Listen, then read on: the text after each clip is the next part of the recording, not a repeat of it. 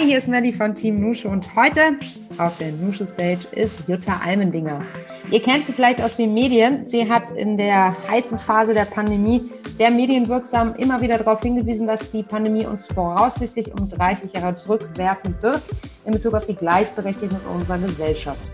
Wir hatten sie bei einer Nushu Night auf der Stage und äh, ich habe das Gespräch mit meiner Kollegin Annelies mitlaufen lassen und es ist sehr lebhaft geworden und ich wünsche euch viel Spaß.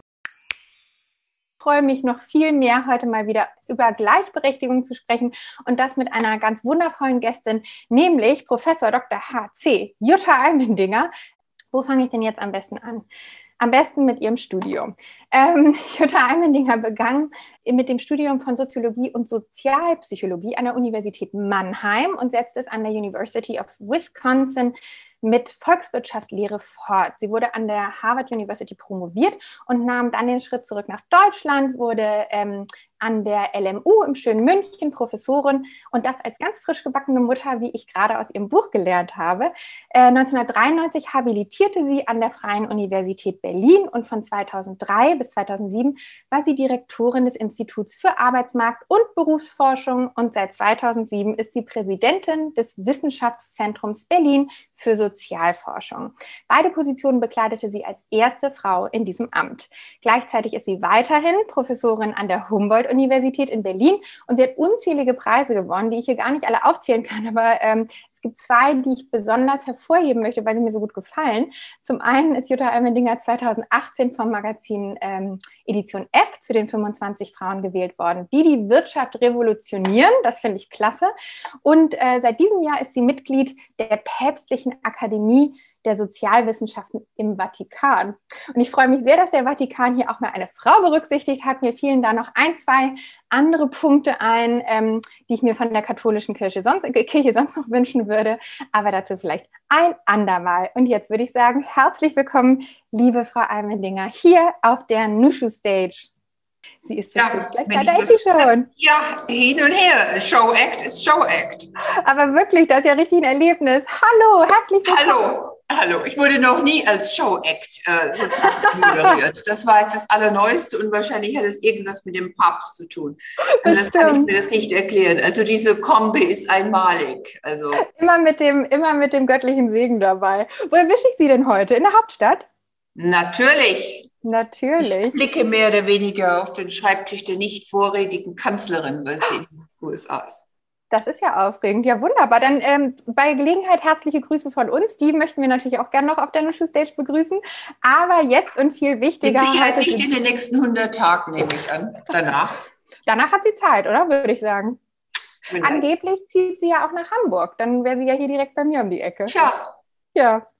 Und wenn Sie Lust haben, würde ich gleich mal mit meiner ersten Frage starten. Sure. Haben Sie Lust? Super. Ja. Ähm, wir haben ja nun gerade über Ihren wirklich äh, super beeindruckenden Lebenslauf äh, gesprochen oder ich habe darüber gesprochen.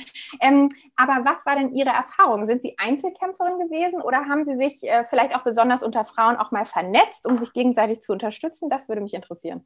Ja, das ist eine super Frage. Ich meine, ich bin alt, da gab es ja nicht so viel zu vernetzen. Das fand ich immer den absoluten Clou, wenn es darum ging, Frauennetzwerke. Ich hatte über eine lange Zeit, Sie haben einen kleinen Fehler gemacht, der aber jetzt für diese Frage entscheidend ist. Ich wurde ja erst Professorin und dann Mutter. Aber es gab an der LMU damals überhaupt niemand mit diesem Werdegang, die erst mhm. Professorin und dann Mutter wurde. Und es gab mitten in Schwabing tolle Villa, Gründerbund tatsächlich einen geliebten Kollegen, leider verstorben, der weltberühmte Ulrich Beck, der im siebten Monat zu mir sagte, Jutta, hast ein bisschen zu viel in der Toskana gegessen, weil es nicht denkbar war, dass man in diesem Job äh, eben ein Baby bekommt. Konnte sich niemand Und da hätte ich jetzt, mit wem hätte ich mich denn vernetzen sollen? Meine Studierenden hatten ja auch keine Babys. Äh, mhm. Und äh, dann hatten sie ja gut gesagt, war ich oft die erste Frau, äh, auch äh, die die Gesellschaft für Soziologie geleitet. Da könnte ich ganz vieles sagen. Jetzt ist das anders, glücklicherweise. Und was mein absolutes Highlight war, äh, neben diesem jetzt natürlich, war letztes Jahr, als wir gesagt haben, mit Maria Furtwängler und mit anderen, jetzt müssen wir doch noch mal was für das Führungspositionsgesetz 2 mhm. tun, dass ich das erste Mal die Jungen hatte, also so noch jüngere als sie, ja, die dann sagten, nee, wir sind jetzt die Generation, die nicht mehr warten und davon ausgehen, dass ja. wir keine Quotierung brauchen, dass alle Türen offen stehen, dass die Decke durchsichtig ist und so weiter. Ähm, ja, also insofern habe ich jetzt Frauennetzwerke, richtig coole. Äh, wir sind ja auch eine coole Hauptstadtfrauen hier, wir heißen ja. die Hexen. Und äh, was noch besser ist und auch natürlich äh, politisch äh, irgendwo ganz notwendig ist, dass man so diese alten Printmedien mit den jungen Social Networks und junge und alte Gedanken zusammenkommt. Wir würden es nennen Diversität. Sehr gut. Und dann würde ich gleich als Anschlussfrage vielleicht mal fragen, ähm, es ging jetzt um Frauennetzwerke, aber was ist denn Ihre Einschätzung zum Thema, wie Frauen und Männer am besten zusammen daran arbeiten, dass sich was verändert? Das habe ich jetzt schon äh, länger erfahren. Also äh, ich habe lange mit der Commerzbank, da gab es diese Cross-Mentoring-Sachen, äh, da habe ich mal eine Beratung gemacht oder auch äh, das, was man ja gar nicht mehr macht, so Shared Leadership, das war noch in München, als mal die Hauptstadt, äh, Landeshauptstadt, äh, das ausprobiert hat und ich durfte das sozusagen ja einsetzen und evaluieren. Das sind Konzepte, die jetzt erst wiederkommen, muss ich mal vorstellen. Das war damals 92 oder so etwas. Äh, das geht äh, und ich glaube, man sollte das auch tun. Äh, das, äh, was ich jetzt nicht als besonders erstrebenswert erachte, ist, wenn man Netzwerk neben Netzwerk hat. es macht dann auch mal Spaß, dass sich Netzwerke verbinden. Und noch sind wir nicht so stark, dass wir alleine auf unsere Netzwerke vertrauen können. Mhm. Sie haben in Ihrem Buch, das ich übrigens sehr, sehr persönlich fand und auch äh, sehr erhalten. Ja, als Wissenschaftlerin ist es sogar noch mehr als sehr, sehr persönlich. Das hat ja, einiges abgekostet, ja. Das glaube ich. Ich halte es auch noch mal gerne äh, in die Kamera, damit alle auch noch mal sehen, worum es geht. Aber Sie haben da auch berichtet, ähm, dass auch Ihr Mann ähm, nach der Geburt Ihres Sohnes eingeräumt hatte, im Beruf kürzer zu treten. Und das war, so haben wir das jetzt interpretiert, vielleicht nett gemeint, aber von Ihnen ja keinesfalls so gewollt. Und können Sie vielleicht unseren Nuschus da so eine Art Best Practice empfehlen, den eigenen Standpunkt zu vertreten und auch durchzusetzen? Ja, ich hatte das damals getan. Ich war ja sehr überrascht. Ich meine, ich kam da mit meinem Harvard-PhD und äh, ich dachte, jetzt steht mir die Welt offen. Und äh, natürlich war zu diesem Zeitpunkt auch es relativ klar, dass ich eine Professur anstrebe. Und äh, mir dann äh, zu sagen, es sei doch, ich musste viel pendeln, das ist richtig. Ich kam die Professur in München und wir haben in Bremen damals gewohnt, mhm. mir dann vorzurechnen, was das Pendeln kostet, was die Kinderfrau kostet äh, was die Wohnung in München kostet. Also er hatte wirklich die besten Argumente und dann kam, ja, schau mal, Ehegattensplitting, schau mal diese, diese, diese Karotte, es lohnt sich doch gar nicht. Und der Stress und das Kind und so etwas. Ich meine, was hat mir geholfen? Ganz einfach. Und das war dann auch die Rückfrage an ihn. Ob er sich denn vorstellen könnte, mit mir noch in zehn Jahren zusammen zu sein, wenn ich da so ein gefrustetes Mütterchen geworden wäre. Oder wenn ich irgendeinen Job angenommen hätte in irgendeiner Verwaltung, dann hätte ich ja wahrscheinlich sogar gekriegt. Mhm. Aber ähm, sich einfach mal so boom, beamen äh, nach äh, und sich zu fragen, was wird eigentlich aus einem selbst und was wird auch aus einer Partnerschaft, äh, wenn man jetzt einfach mal auf, in zehn Jahren denkt oder in 20 Jahren denkt. Ich kenne junge Frauen, ich glaube, ich kann auch ihre Namen sagen. Die sollte jetzt auch in den Rat der Wirtschaftsweisen berufen werden, hat es abgelehnt. Nicola Fuchs-Schündeln, die mich dann, als ich in der Harvard Business School später mal unterrichtet habe, besucht hat. Und sie kam mit äh, zwei Kindern und hat für diese zwei Kinder über 3000 Dollar ausgegeben, in, also in Cambridge. Und das fand ich dann schon puh. Aber sie machte genau das gleiche Argument. Sie sagte, das sind Kosten, die haben wir jetzt zu tragen, aber für mich und meinen Mann wird sich das tausendfach amortisieren. Und genau so war es. Und sie sind immer noch zusammen.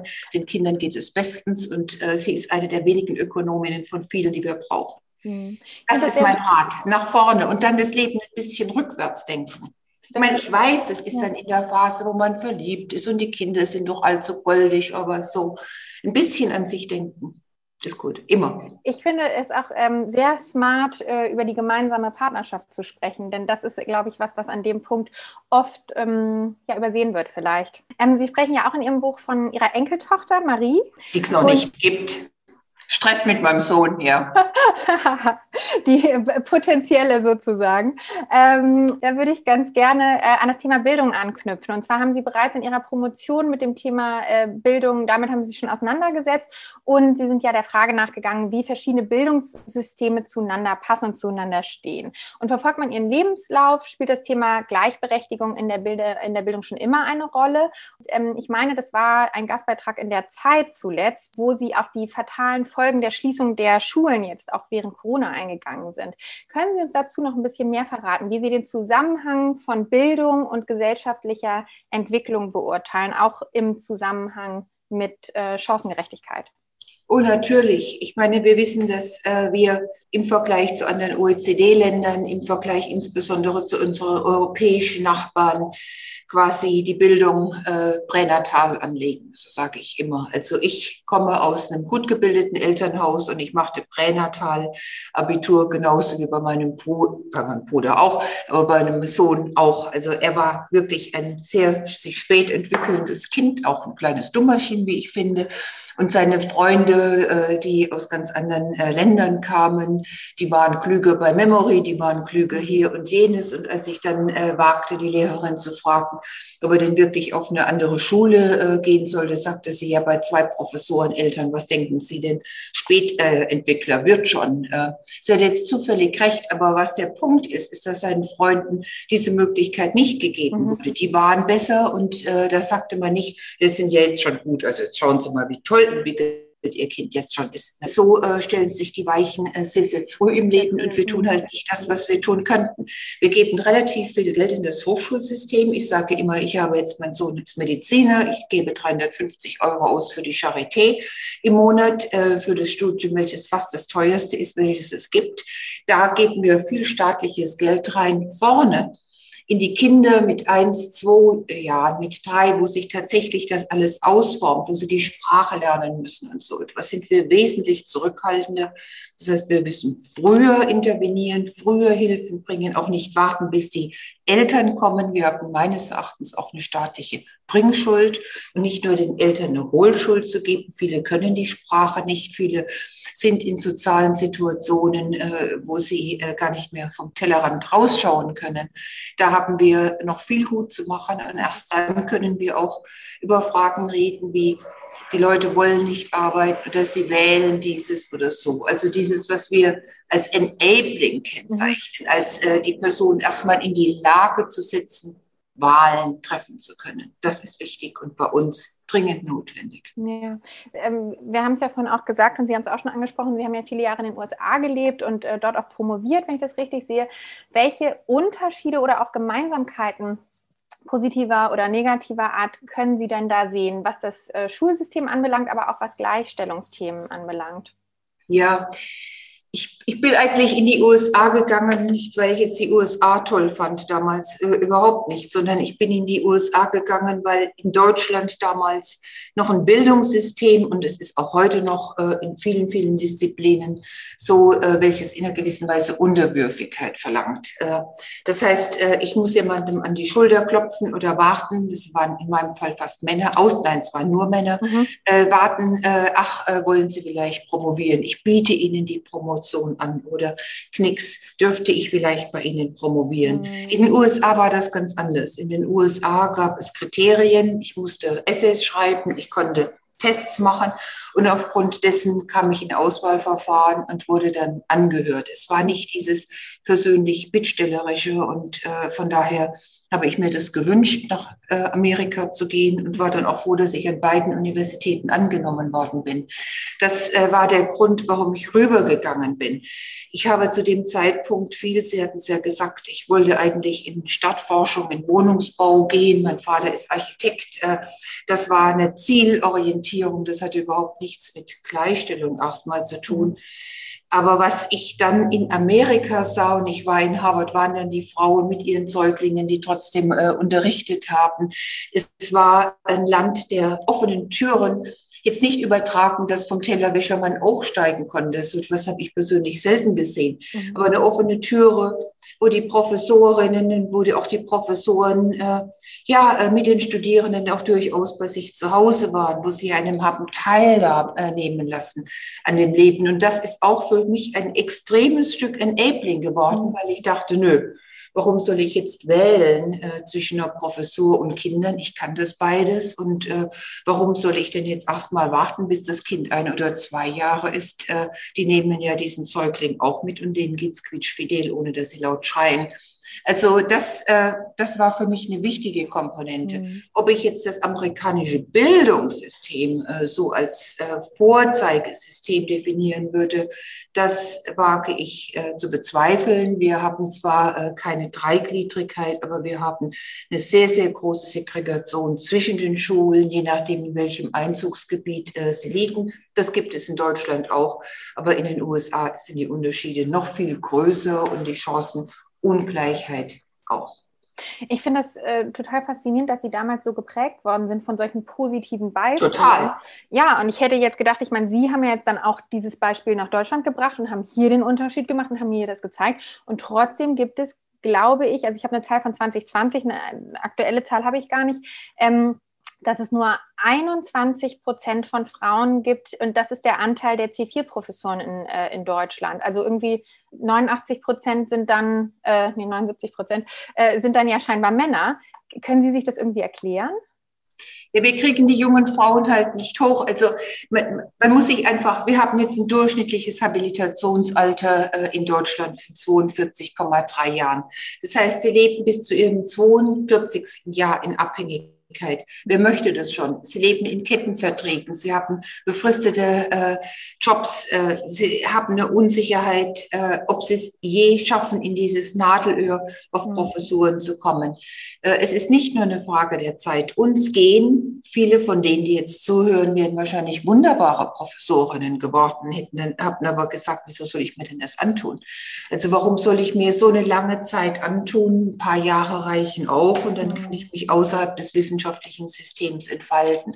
Das ist der erste Punkt, dass ich denke, wir sind einfach in den Arbeitsbedingungen, äh, die wir bieten, zu unattraktiv und definitiv unattraktiver als andere Länder und äh, haben äh, zu eine schlechte Beratung insgesamt und äh, zu wenig ja auch an Netzwerken, die einem Orientierung geben. Ich glaube, ich habe das einzige Institut, welches ordentlich so Verbleibsstudien macht, dass ich den Jungen sagen kann, naja, mit der Wahrscheinlichkeit kommt man dann auf eine Professur und, und so etwas. Das sind viele Gründe. Das andere ist dann, wenn man äh, auf einer W1 ist, das ist die niedrigste Professur, dann äh, kommen ich bin ja immer sehr zurückhaltend mit so Differenzansätzen. Mhm. Aber die Forschung ist relativ eindeutig, dass Frauen mehr Zeit in die Lehre geben, dass mhm. Frauen äh, von daher dadurch zum ersten Zeit für die Forschung verlieren. Aber die Forschungspapiere und die Bücher, die wir schreiben, das sind die Reputationsgüter. Das Zweite ist, dass wir immer, und Sie haben ja die Zahl genannt, 21 Prozent werden dann gesucht in alle Kommissionen, weil alle Kommissionen sind quotiert.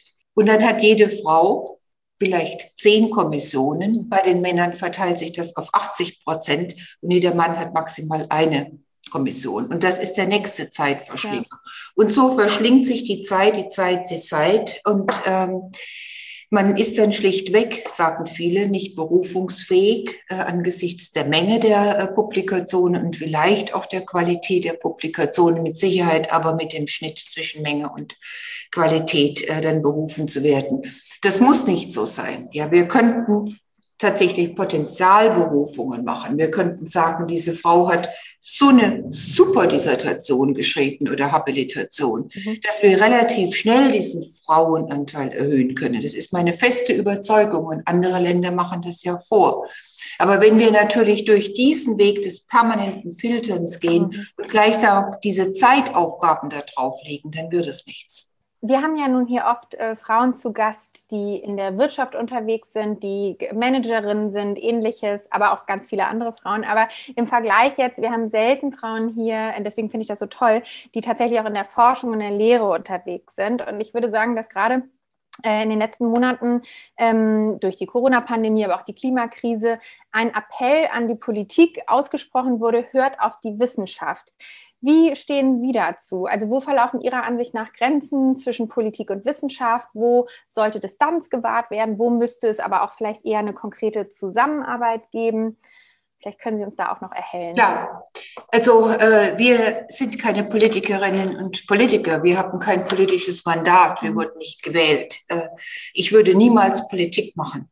Aber ich sehe schon meine Aufgabe an in den Bereichen, äh, in denen ich forsche, ob das jetzt Bildung ist oder das Arbeitsmarkt ist. Ich habe jetzt mit Wohnen angefangen, weil ich vor zwei Jahren in Los Angeles äh, ein halbes Jahr, über ein halbes Jahr gelebt habe und da die ganze Wohnungsarmut sah und auch ganz andere Möglichkeiten des äh, städtischen Gestaltens.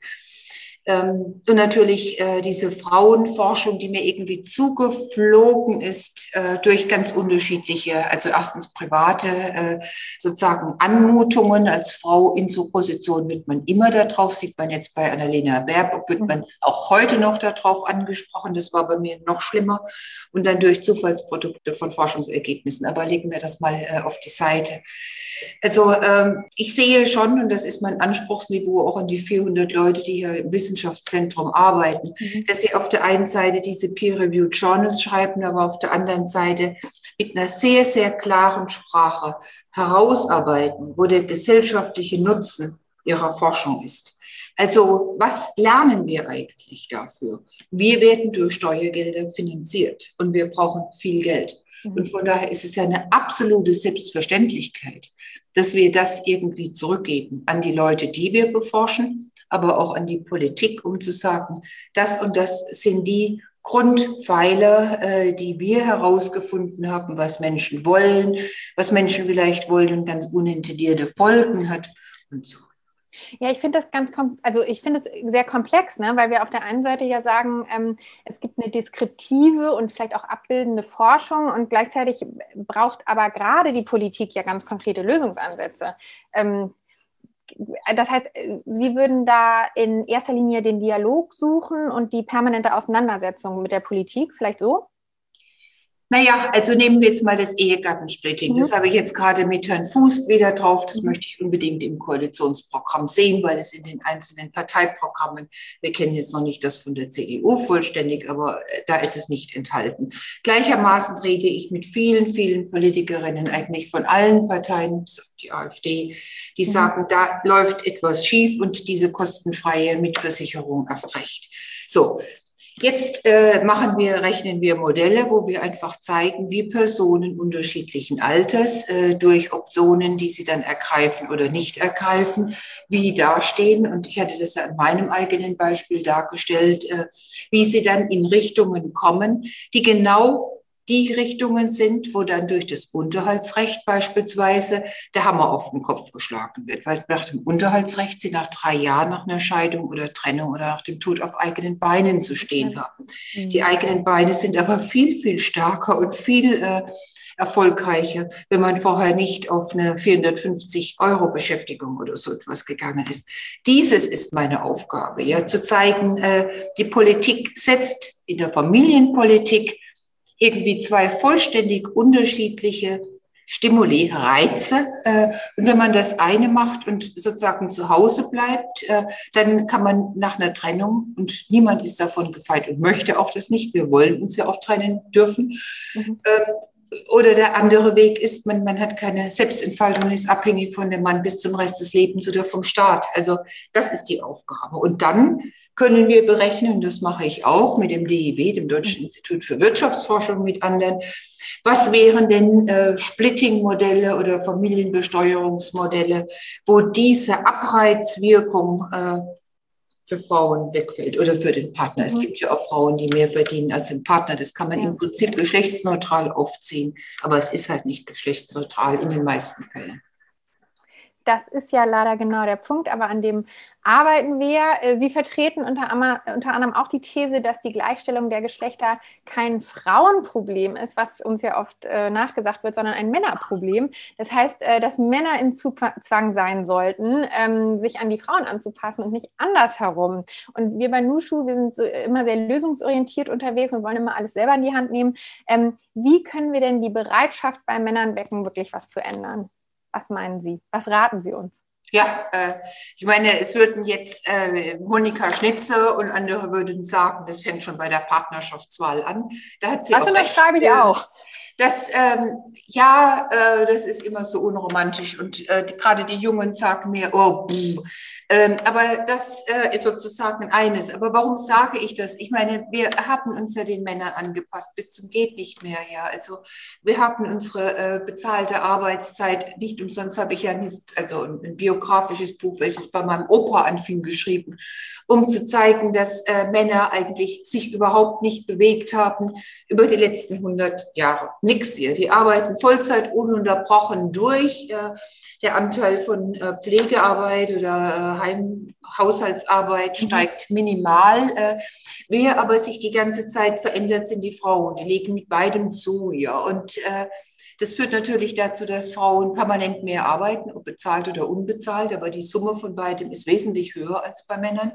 Und irgendwo muss es ja auch mal reichen. Und wir müssen sagen, selbstbewusst so weit, aber auch nicht weiter. Und äh, jetzt äh, liegt es daran, dass äh, wenn wir, und das verstehe ich, auch gemeinsame Zeiten haben wollen, wenn wir uns auch engagieren wollen, so wie Sie sich jetzt engagieren, wie viele sich engagieren, die da zuhören, die meisten wahrscheinlich, dann äh, muss man schon äh, nachdenken darüber, in welcher Welt wir leben wollen äh, und ob das eine Welt ist, äh, wo wir alle als Plan, und das hinterliegt unserem gesamten Sozialsystem, äh, ununterbrochen 45 Jahre bis zum Alter von 67 Vollzeit erwerbstätig sein wollen.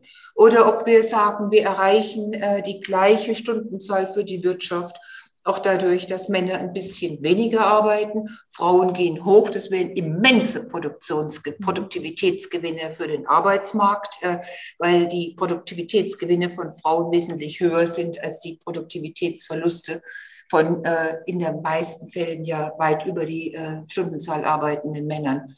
Und diese ganze Frage gab es dann noch mit Führung und Pipapo, äh, mhm. die sehe ich bei weitem weniger schwarz.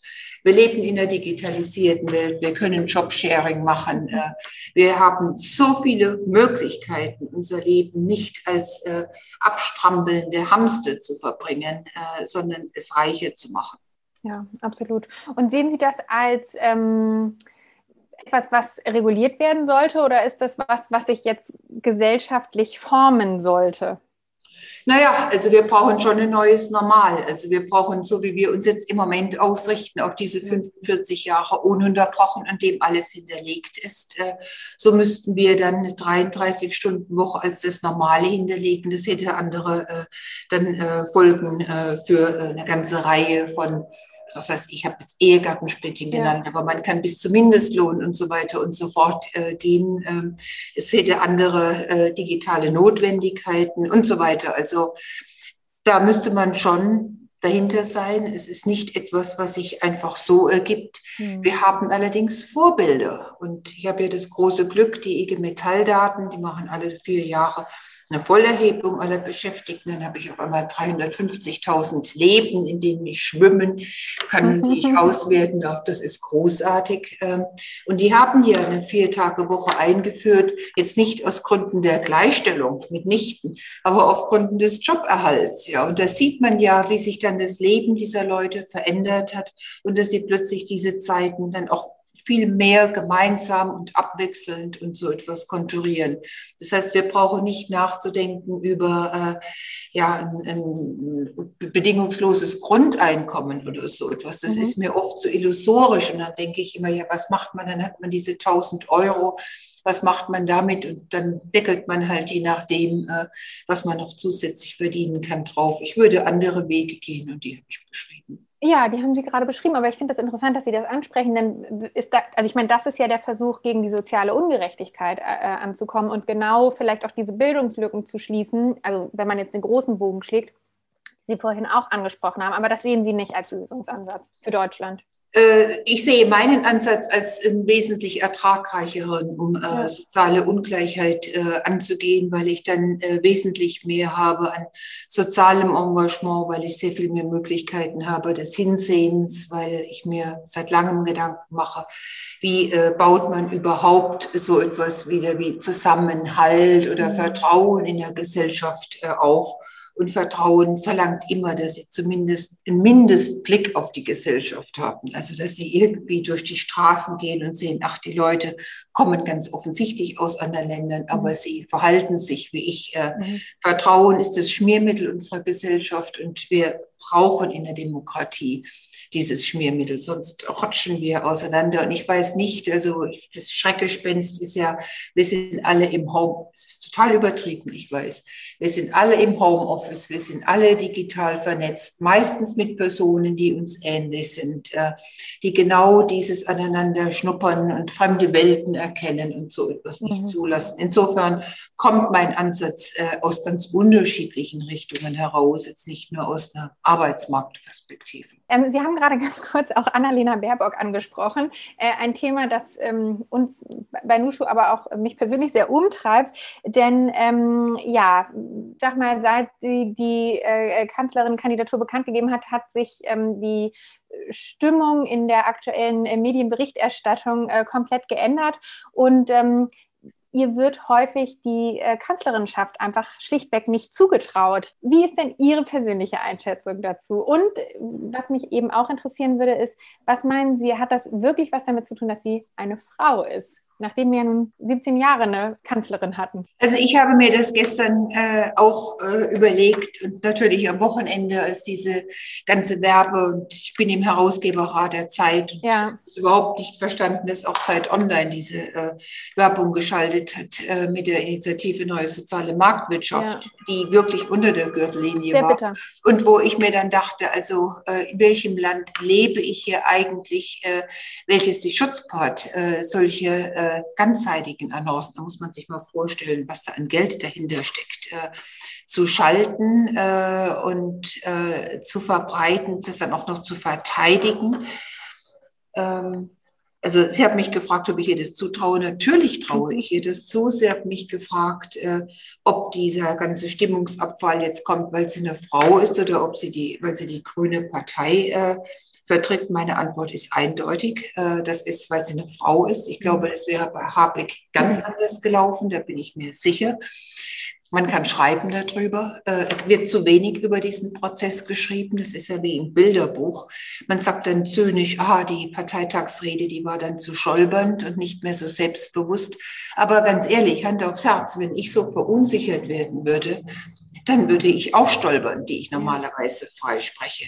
Also da passieren böse Dinge, die mich äh, sehr, sehr irritiert äh, zurücklassen und frustriert, äh, muss ich sagen, und auch aggressiv, ja. weil wir im Jahr 2021 leben und eigentlich über Gleichstellung sprechen und dann einer 40-jährigen Frau äh, also wirklich alles in den Weg legen, alles. Und man auch sagt, ich meine, wenn sie jetzt dieses LSI-Examen nicht gemacht hätte, fair enough, ja. Aber wenn man meinen Lebenslauf durchgeht mit diesen ganzen unterschiedlichen Gremien, die ich da drin habe, ich könnte Ihnen nicht versichern, dass da einmal eine Jahreszahl nicht hundertprozentig stimmt. Äh, ich finde das, äh, dann sagt man, ja, aber in der Summe der ganzen Vergehen und so etwas. Gut, es mag handwerklich falsch sein, man muss wissen, wenn man in die Politik tut, geht, was man tut. Aber ich finde, dass dieser Bogen vollständig überreizt wird. Ja, das stimmt. Ähm, ein anderes, scheinbar für die CDU sehr wichtiges Thema, ähm, auch noch hier aus Hamburg äh, maßgeblich mit angestoßen, ist das Thema Gendern. Ähm, wir gendern Benuschu durchaus. Wie stehen Sie persönlich denn zu gegenderter Sprache? Äh, meinen Sie, dass sich dadurch die Sichtbarkeit von Frauen in gesellschaftlichen Themen verstärken könnte oder ähm, ist das tatsächlich eine Frage der Elite und dass sich Teile der Gesellschaft ähm, ja vielleicht auch abgehängt fühlen, wenn man, wenn wir die Sprache äh, präziser an Geschlechter ausrichten? Ich glaube schon, dass sich manche Leute äh, auf die Füße getreten fühlen, aber ich habe eigentlich viel, viel Kontakt, das liegt an meinem Forschungsgebiet, äh, mit Leuten zu sprechen, wie man so schön sagt, von der Straße. Mhm. Ähm, Und ich habe das selbst noch nie erlebt. Und man muss jetzt aufpassen, dass man diesen Diskurs nicht so hoch äh, hängt, dass man genau das erzeugt, was man eigentlich gar nicht erzeugen möchte, mhm. nämlich äh, Reaktanzen. Ähm, ich selbst schreibe ja viel auf Englisch, da stellt sich diese Frage nicht. Äh, aber wenn ich spreche, also wenn ich auf Deutsch schreibe, dann gendere ich nicht durchgängig, sondern ich nehme immer die äh, Berufe, die hauptsächlich weiblich besetzt sind, als in der männlichen Form und die, die meistens männlich besetzt sind, in der weiblichen Form. Ich schreibe auch oft aus, ich versuche mhm. das zu umgehen. Äh, aber in der Schriftsprache benutze ich keine Sternchen. Ähm, genau, Im mündlichen gendere ich, im mündlichen gendere ich schon seit Ewigkeiten durch. Mhm. Ja, genau. Wir haben also auch gesehen, dass Sie ähm, gerne auch einfach beide Formen äh, verwenden. Ähm, und, ähm, ich, ich finde das wichtig. Sie haben mich ja gefragt, ob ich es ja. wichtig finde. Ja. Ich bin für die Quote, wenn man dann sagt, ja, buh, was, was machen Sie jetzt da mit der Quote so in Aufwand und buh, wofür so wenige? Ja, aber genauso wie Frau Merkel ein Vorbild war und wir dann mit Frau Merkel das erste Mal die jungen Kinder gesehen haben, dass sie sagten, Mama, ich will Bundeskanzlerin werden. Das ist doch genau das, was man braucht. Oder auch Jungs, die sagen, naja, Kanzler, das ist doch was, was für eine Kanzlerin ist. Ja, das ist doch genau das, wir brauchen eine Selbstverständlichkeit, dass Frauen in Führungspositionen sein können oder dass Menschen in Führungspositionen weiblich sind.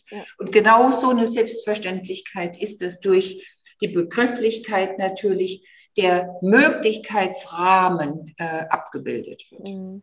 Ja, ich finde, äh, das klingt, das klingt natürlich total einfach und positiv und auch äh, wie Sie reinstarten in Ihr Buch, das klingt ja auch super positiv. Es geht nur gemeinsam und gemeinsam machen wir das auch. Ähm, und das wirkt nach, so ein, wie so ein ganz kleiner Schritt. Und tatsächlich äh, malen sie dann ja aber doch ein eher schwarzes Bild und sprechen auch eher von der Betondecke als von der Gläserndecke. Und ähm, ja, was glauben Sie, wie verfahren ist die Situation wirklich und äh, was gibt Ihnen vielleicht auch Hoffnung? Ja, die Hoffnung habe ich ja schon gesagt. Es ist diese Zusammenarbeit von Frauen über alle möglichen Sektoren. Ja, ja. also wir hatten den Sport dabei, wir hatten äh, die Kultur dabei, äh, wir hatten äh, mit Janina Kugel oder mit, mit mhm. Schnitz. Es ist vollkommen egal. Ja, also das ist jetzt äh, eine, eine, ja, es ist das erste Mal während ich äh, beruflich tätig bin, etwas, wo ich sehe, wir arbeiten über unterschiedliche politische Parteien hinweg, mhm. über unterschiedliche Sektoren hinweg. Wir äh, arbeiten über unterschiedliche äh, ja, soziale Herkünfte hinweg oder ethnische Herkünfte hinweg. Wir arbeiten über alt und jung hinweg. Und das ähm, ist für mich was Neues. Und das macht mir absolut Hoffnung. Und wenn Sie mit mir vor vier Wochen gesprochen hätten, dann hätte ich Ihnen gesagt, ja, wieso, was, was ist denn das jetzt für eine Aussage? Ich bin durch und durch äh, optimistisch, positiv geprägte und äh, habe ja auch klar und einfach umzusetzende Dinge wie mit dem Elterngeld und wie du, du, du, du. Und wenn man das macht, das wird schon. Und die jungen Männer, die sind ja im Prinzip auch, zeigen mir ja alle Untersuchungen, aufgeschlossen zu einem partnerschaftlichen Leben. So was wollt ihr denn eigentlich? Es ist nur eine Frage der Umsetzung. Jetzt hatten Sie nach Annalena Berbe gefragt und seitdem muss ich sagen, knappere ich an mir selbst. Äh, das hätte ich nicht erwartet, dass es das äh, so gibt. Und ich bin keine, ich, ich habe keine Mitgliedschaft bei den Grünen. Also es geht mir gar nicht darum, dass jetzt die, also ich fühle das, das, hat damit nichts zu tun. Mhm. Ich denke, meine Partei wird darunter gemacht. Ja, ja ich verstehe das schon. Ähm, ich teile das Gefühl. Insofern, ja. Meine Lieblingsfragen immer am Ende. Äh, wie würden Sie Feminismus definieren und sind Sie Feministin? Natürlich bin ich Feministin. Also äh, ich würde Feministin, äh, Sie merken, ich rede eine relativ einfache Sprache und von daher bekommen Sie von mir jetzt auch eine wirklich einfache Antwort.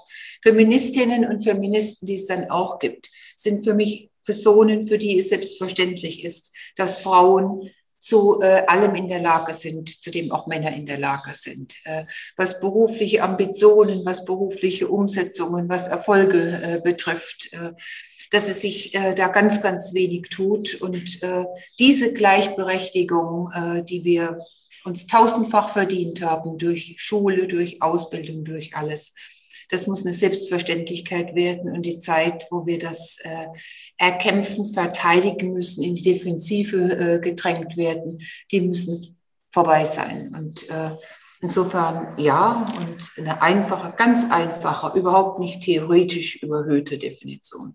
Vielen Dank dafür. Eine Freude mit Ihnen gemacht. Ähm, ja, ich würde Sie jederzeit gerne wieder bei uns auf der Nushu Stage. My pleasure. Ich freue mich dann bis zum nächsten Mal, würde ich sagen. Dann Ihnen noch einen tollen Abend und euch lieben Nuschus natürlich auch. Vielleicht gerne auch noch mal ein bisschen in die Diskussion zu Hause. Ne? Ich glaube, wir haben viele Anregungen hier mitgenommen. Ah, dann ganz gut. viel Spaß. Danke für die Einladung. Ciao. So, das war unsere letzte Folge von Female Business. Wir machen dicht. Scherz. Nein, wir machen kurz Sommerpause. Und ich hoffe, dass auch ihr Sommerpause macht. Und dann geht es natürlich weiter mit jeder Menge Empowerment, Diversity und Good Vibes. Und wenn ihr jetzt auch Urlaub macht, dann hätte ich ein kleines, kleines Attentat auf euch vor, beziehungsweise eine große, große Bitte. Nutzt doch die Zeit und gebt uns fünf Sterne und so eine Bewertung. Das ist mega viel wert im Podcast-Business, wenn man viele Bewertungen, viele gute Bewertungen natürlich hat. Ähm, das zeigt dann, dass wir Relevanz haben. Dann kommen wir wieder in Rankings nach oben. Und ähm, so ein Podcast macht richtig viel Mühe, auch richtig viel Spaß. Aber es ist natürlich auch toll, wenn man dann das Feedback von außen bekommt. Also take your time und gebt uns Sterne. Das wäre mega schön. Ich danke euch. Vielen Dank fürs Zuhören. Macht euch einen schönen Sommer und auf bald. Eure Melly von Team Nushu.